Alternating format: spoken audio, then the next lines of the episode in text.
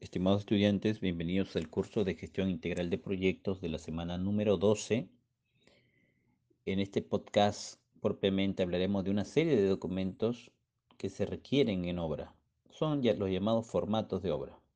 Estos formatos de obra cada vez se van incrementando adicionalmente, no solamente estableciéndose que hay hitos importantes en la obra, como la actividad de terreno, como la recepción de obra, entre otros, sino propiamente Eh, de alguna manera se utilizan muchos formatos en la actualidad, ¿no? Para, para control de calidad y de alguna manera eso incrementa las horas administrativas en una obra.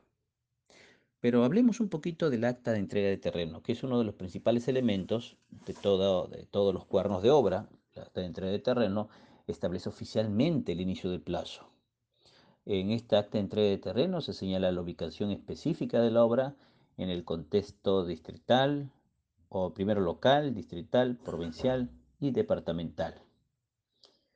En esta entrega de terreno se establece la verificación de que el terreno es compatible con los alcances del proyecto y, y que corresponde a los datos señalados, ¿no? tanto en los planos de ubicación y plano general, debidamente, en este caso, debidamente foliado.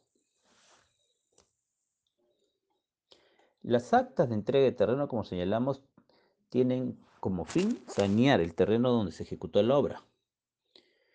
¿Qué, características tiene esta acta de entrega de terreno? En primer lugar, se establece, en este caso, la, la suscripción de parte de los representantes del organismo que entrega el terreno, así como de los representantes diversos ¿no? del proyecto, tanto supervisor ¿no? como ejecutor de obra o residente deben de alguna manera estar presentes en esta recepción de terreno.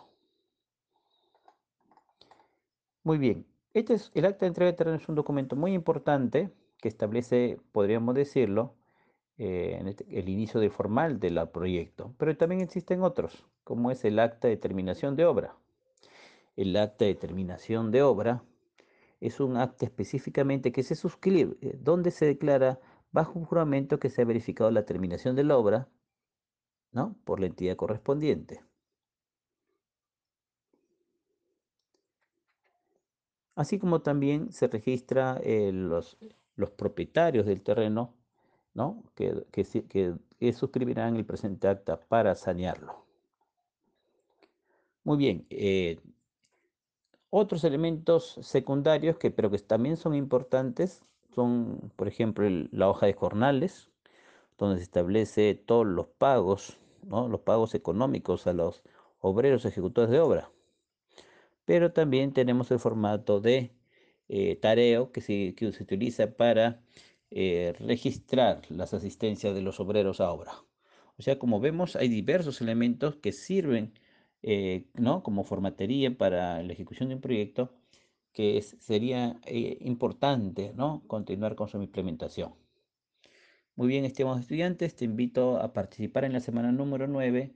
Repasa las eh, sesiones previamente. Muchas gracias.